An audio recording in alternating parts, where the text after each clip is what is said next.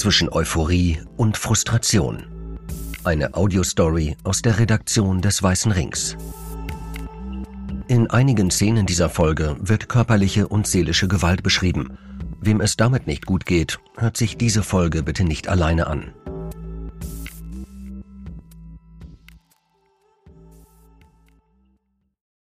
Gudrun Stifter hat selbst erfahren müssen, wie der Staat Gewaltopfer allein lässt. Die Münchnerin nimmt das nicht hin. Sie kämpft in ganz Deutschland für eine bessere Umsetzung des Opferentschädigungsgesetzes, kurz OEG.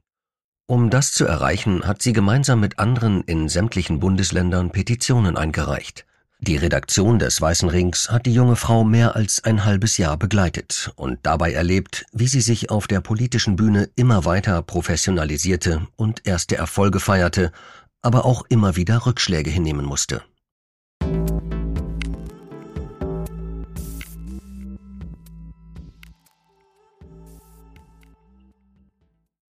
Januar 2023 Bremen Es ist längst dunkel.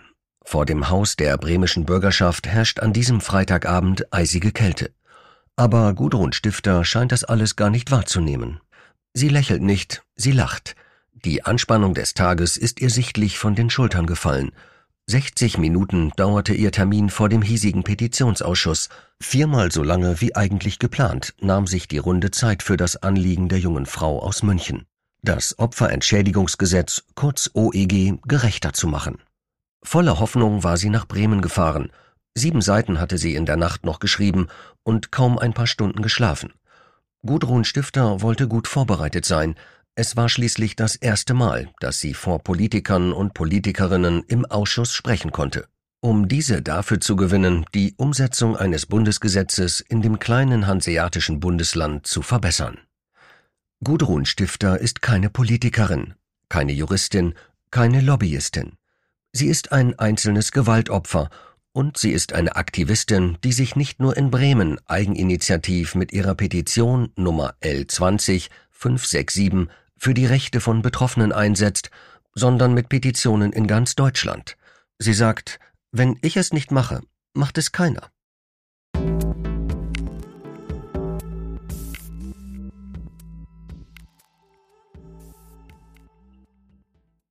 Rückblick Sommer 2021 München Es gibt Menschen, deren Leben wie am Reißbrett gezeichnet verläuft. Karriere, Kinder, ein eigenes Haus, alle Träume erfüllend. Gudrun Stifters Leben gehört nicht dazu. Ihr Leben ist über Jahre hinweg immer wieder geprägt von Gewalt, als Zeugin, als Opfer. Traumata statt Träume. So wie an diesem Sommerabend im August 2021, als sie zufällig einem flüchtigen Bekannten begegnet, der die damals 27-Jährige mehrfach vergewaltigt. Heimlich gelingt es Stifter, WhatsApp-Nachrichten an ihre Mitbewohner zu schreiben. Die müssten doch noch wach sein. Niemand reagiert. Irgendwann kann sie selbst den Notruf wählen, die Polizei befreit sie aus der Gewalt des Täters. Als dieser Monate später zu einer Freiheitsstrafe von sieben Jahren verurteilt wird, hat Gudrun Stifter fast alles verloren. Ihre Ausbildung, ihr Zuhause, Freunde. Die Mitbewohner schmissen sie aus der WG, wie sie sagt, weil die nichts mit der Kriminalpolizei zu tun haben wollten. Zwischenzeitlich ist sie obdachlos, lässt sich aus Verzweiflung selbst in eine Klinik einweisen, kommt später bei Bekannten und einem Freund unter. Obendrein erhält Stifter eine Rechnung von ihrer Krankenkasse über mehrere hundert Euro. Sie müsse auch als Opfer die Laborkosten für alle Tests auf sexuell übertragbare Krankheiten selbst tragen, ebenso für die Pille danach, um eine durch die Tat möglicherweise verursachte Schwangerschaft zu verhindern. Sie ertrage einiges, sagt Stifter, aber Ungerechtigkeit nicht. Sie recherchiert nächtelang, schreibt Briefe an die Krankenkasse und reicht eine Petition im Bayerischen Landtag ein. Der Staat solle diese Kosten übernehmen und nicht auch noch den Opfern aufbürden. Ihre Hartnäckigkeit zahlt sich aus. Mittlerweile beschäftigt sich der Bundestag mit dem Antrag, Zeitungen und das Fernsehen berichten über ihren Fall. Schließlich zahlt die Krankenkasse, teilt aber mit, dass es sich um eine Einzelfallentscheidung handle.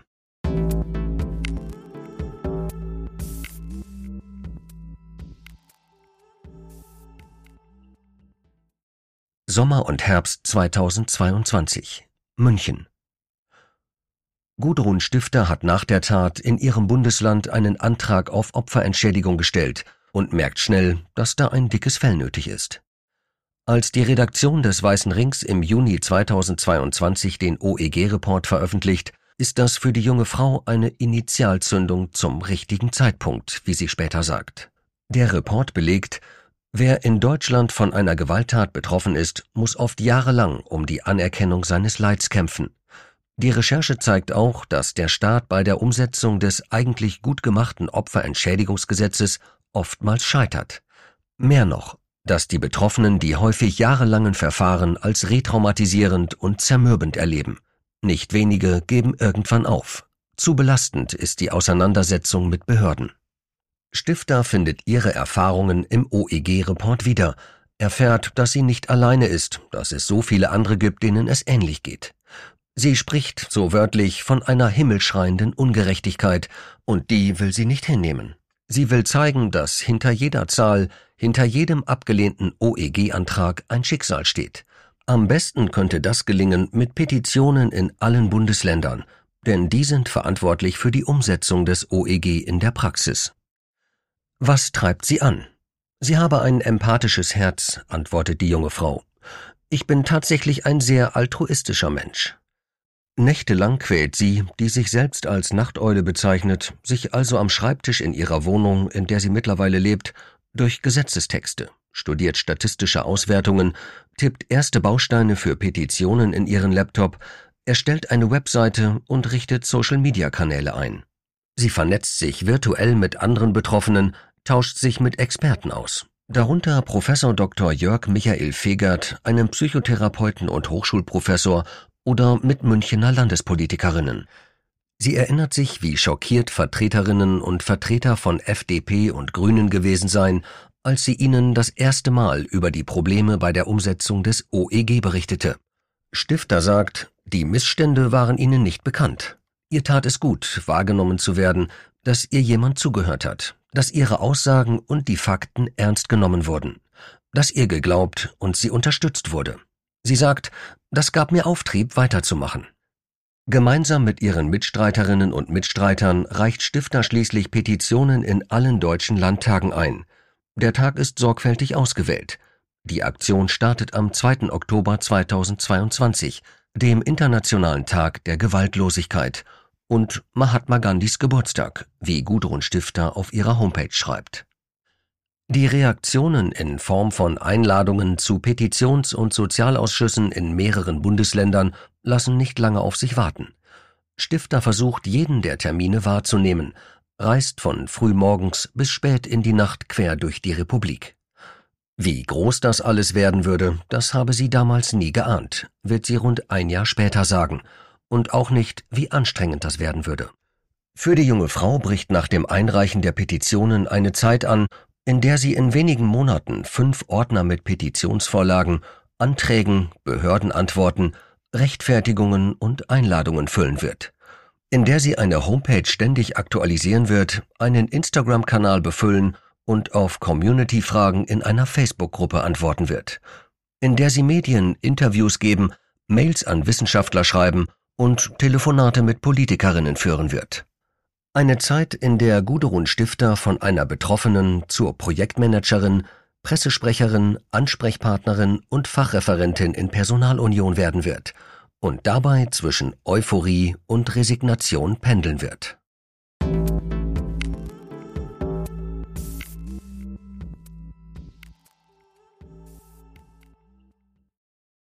Januar 2023 Bremen als der Vorsitzende des Petitionsausschusses Klaas Rohmeier von der CDU erwähnt, dass Gudrun Stifter extra von München nach Bremen gereist ist, wird anerkennend auf die Tische geklopft.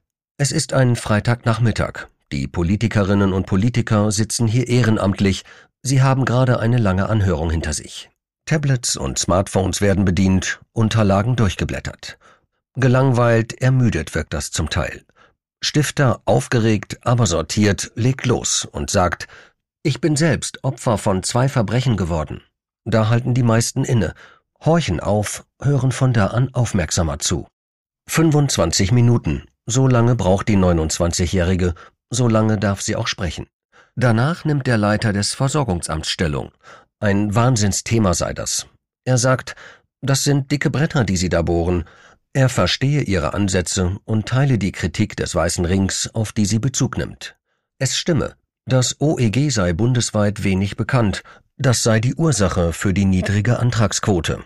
Er meint, das kann nicht sein. Dann zählt er auf, was auf Bundesebene gerade passiere und sagt, die Verfahren sind belastend für die Opfer, auch wenn wir versuchen, sie sensibel zu gestalten. Der Gesetzgeber sehe vor, dass die Opfer eine Nachweispflicht haben. Das sei die Ursache dafür, dass es weniger Anerkennungen und viele Rückzieher gebe. Es folgen Fragen der Ausschussmitglieder. Dann kündigt der Vorsitzende an, eine Stellungnahme des Landesopferschutzbeauftragten einzuholen. Nach einer Stunde steht Gudrun Stifter also draußen in der Kälte. Der Ausschussvorsitzende kommt dazu, sagt, sie habe ihnen das Feld sehr eindrucksvoll nahegebracht. Zwar sei im Mai Wahl und es werde dann eine neue Zusammensetzung im Ausschuss geben, aber das Thema werde der parlamentarischen Arbeit erhalten bleiben, versichert er und unterstreicht, das ist eine große politische Herausforderung. Gudrun Stifter sagt, ich muss immer noch tief durchatmen. Sie hatte mit Ablehnung gerechnet. Jetzt ist sie überwältigt. Davon, dass sie so lange das Wort hatte, von der Zugewandtheit der Ausschussangehörigen, vom verständnisvollen Auftreten des Amtsleiters von der Kontaktaufnahme von Mustafa Öztürk von den Grünen, der ihr Anliegen auf Bundesebene heben will. Die Reise in den Norden hat sich gelohnt.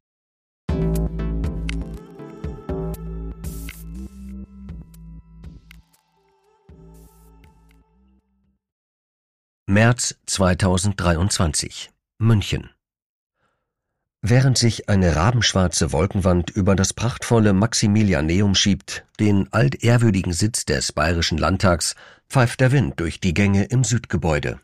In Saal S401, in dem der Sozialausschuss tagt, hat Gudrun Stifter auf der vordersten Bank im Zuschauerbereich Platz genommen.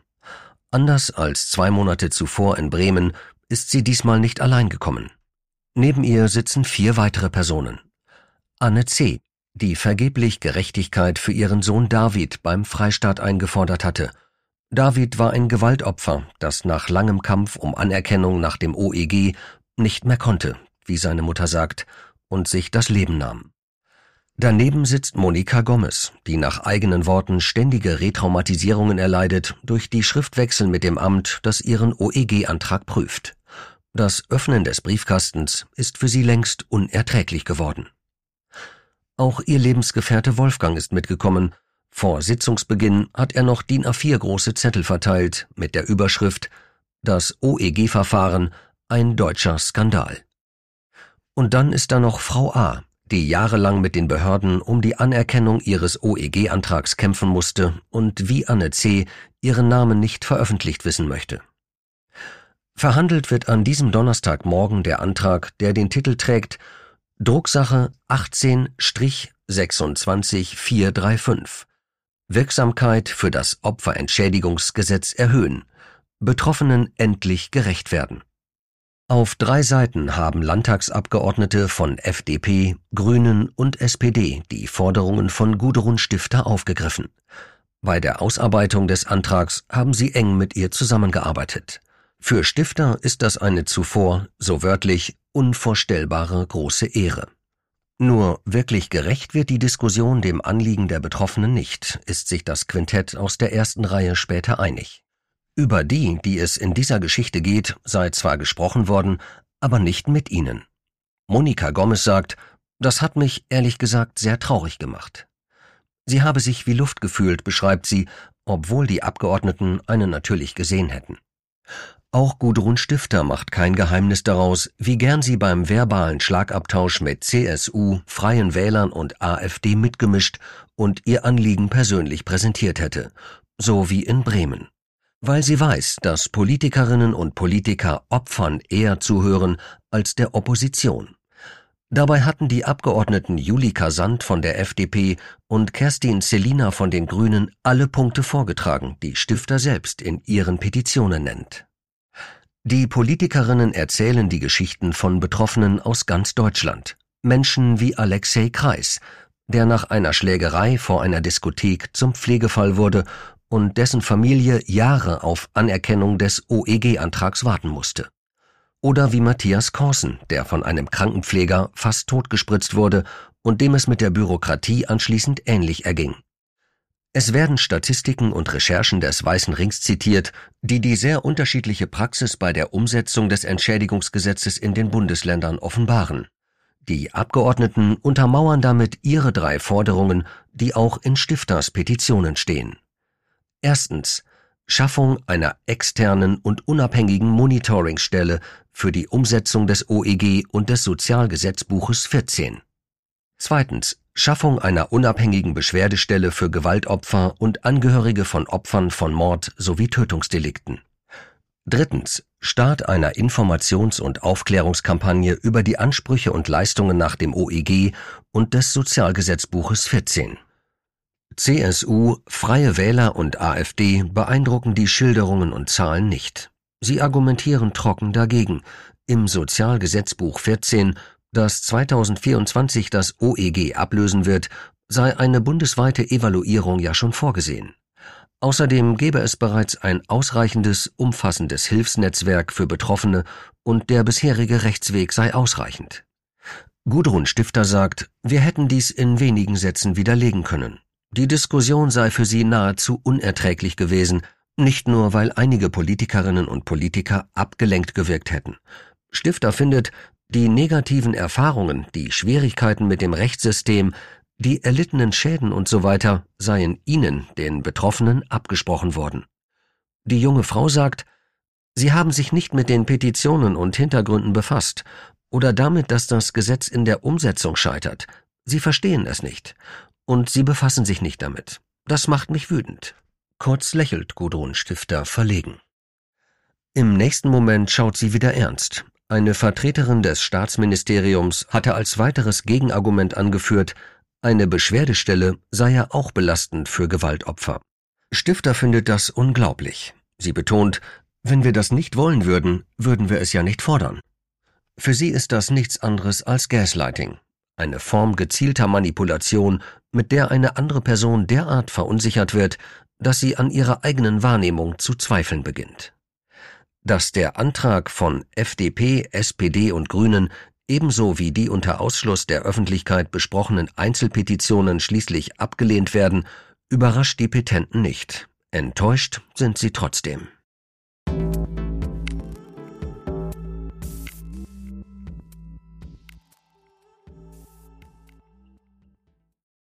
April 2023 Dresden Guten Tag, Gudrun Stifter mein Name stellt sich die junge Frau mit dem blonden Pferdeschwanz vor, lächelt, ist aber merklich aufgeregt, als sie fortfährt.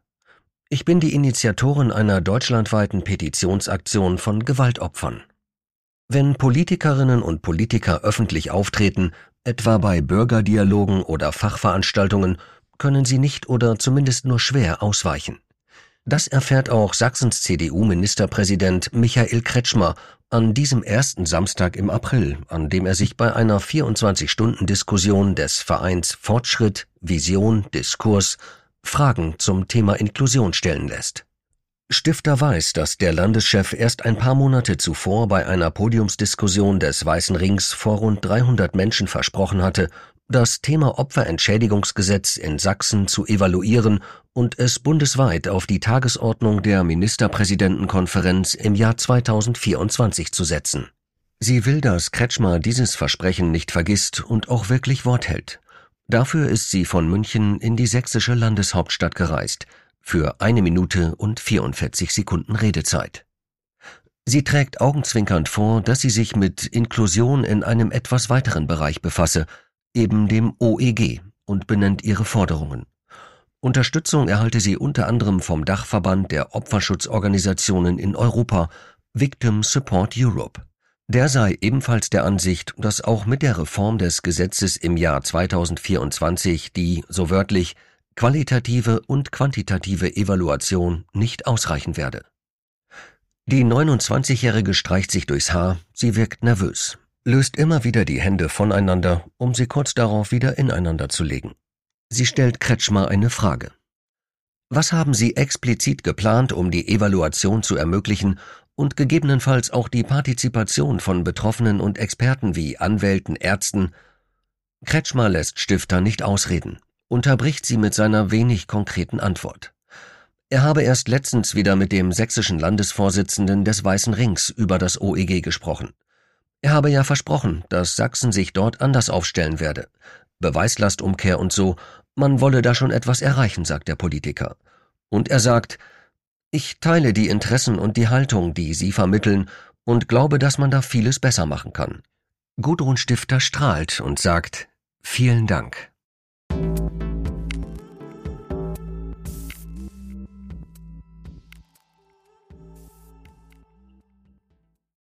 Juni 2023 München Gudrun Stifter weiß, was jetzt kommt.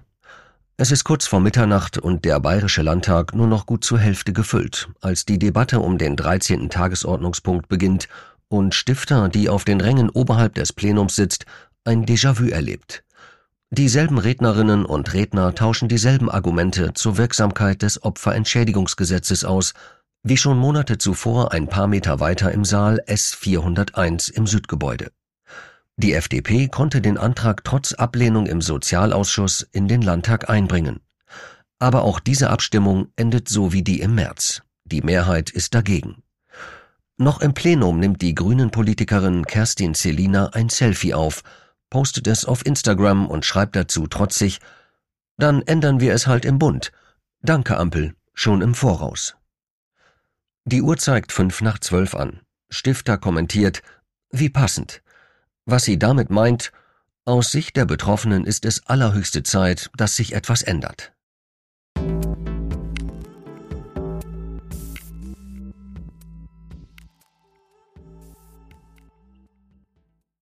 Juli 2023 Magdeburg an einem Mittwoch kurz vor 10 Uhr tritt Stifter auf den grauen Magdeburger Bahnhofsvorplatz und stellt fest, noch mehr als eine Stunde Zeit. So viel Zeit habe ich sonst nie. Die junge Frau lacht. Sie sieht erschöpft aus. Seit kurz nach vier Uhr in der Früh ist sie schon unterwegs. Viel geschlafen hatte sie schon in der Nacht zuvor nicht. Anders als vor einem halben Jahr in Bremen muss sie den heutigen Termin in der Landeshauptstadt Sachsen-Anhalts aber nicht mehr vorbereiten. Sie weiß genau, was sie sagen wird. Um 11.20 Uhr soll sie sich beim Landtag anmelden. Der Weg führt durch die Altstadt, vorbei am Faunbrunnen, hin zur exzentrischen Green Citadel von Friedensreich Hundertwasser. Ein paar Schritte weiter liegt das weniger spektakuläre, aber doch eindrucksvolle Landtagsgebäude, das früher einmal als Sitz einer Ingenieursschule fungierte. Drinnen tauscht Gudrun Stifter ihren Personalausweis gegen einen gelben Tagesausweis – Sie postet das obligatorische Selfie vor den Landesflaggen auf Instagram, so wie sie es in jeder Landeshauptstadt macht, um ihre Follower in den sozialen Medien mitzunehmen. Ein paar Minuten später sagt die Vorsitzende des Petitionsausschusses, wir hatten hier schon ähnliche Anträge. Sie meint die OEG-Petitionen von Stifters Mitstreiterinnen und Mitstreitern, die wenige Monate zuvor am selben Ort besprochen und zur juristischen Prüfung weitergegeben wurden. Da die Einordnung des Rechtsausschusses noch aussteht, schlägt eine Angehörige des Ausschusses vor, die heutige Besprechung zu verschieben. Stifter sitzt schräg hinter der Frau, hat die Beine übereinander geschlagen und presst die Hände ineinander. Ist es schon vorbei, bevor es überhaupt begonnen hat? Und dafür der ganze Aufwand, das frühe Aufstehen, die lange und teure Fahrt, wo ihre finanzielle Situation eh schon schwierig ist? Die Vorsitzende entscheidet, nein, und bittet Stifter in das Plenum. Also legt die Aktivistin los. Sie referiert über die Probleme in OEG-Verfahren, zitiert routiniert Gesetze, belegt ihre Ausführungen aus dem Gedächtnis mit Zahlen und Studien. Einen Spickzettel wie in Bremen benötigt sie nicht mehr. Aus der einzelnen Betroffenen Gudrun Stifter aus Süddeutschland, ohne Erfahrung auf dem politischen Parkett, die im Januar sagte, es koste sie Überwindung, in der Öffentlichkeit zu stehen, ist in den vergangenen Monaten eine erfahrene Kämpferin für die Belange von Gewaltopfern geworden. Dass hier ein Opfer Opferinteressen vertreten kann, wirkt. Anders als im März in München hören die Ausschussangehörigen aufmerksam zu. Sie stellen Nachfragen. Auch wenn die Abstimmung über den Antrag dann doch verschoben wird, bis die Empfehlung des Rechtsausschusses vorliegt, ist Stifter zufrieden. Gerade als sie den Stuhl nach hinten rückt, um aufzustehen, dreht sich die Vorsitzende zu ihr und fragt neugierig, Sie sind ja auch in anderen Bundesländern aktiv. Wie war da denn so die Resonanz? Gudrun Stifter schmunzelt und antwortet, sehr unterschiedlich.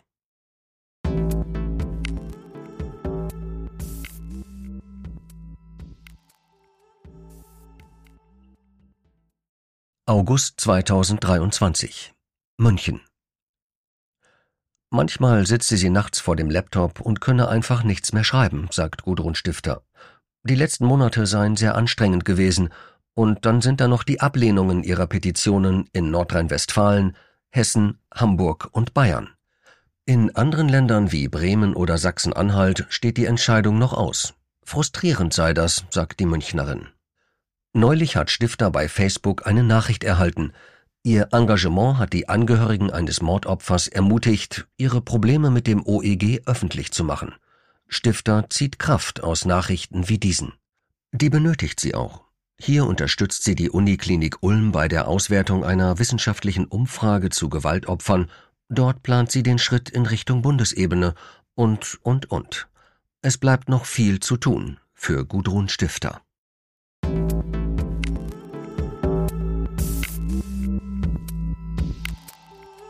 Eine Recherche von Christian J. Ahlers und Nina Lehnhardt.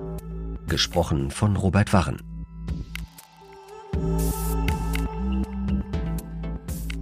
Weitere Reportagen und Recherchen gibt es kostenlos auf unserer Webseite forum-opferhilfe.de.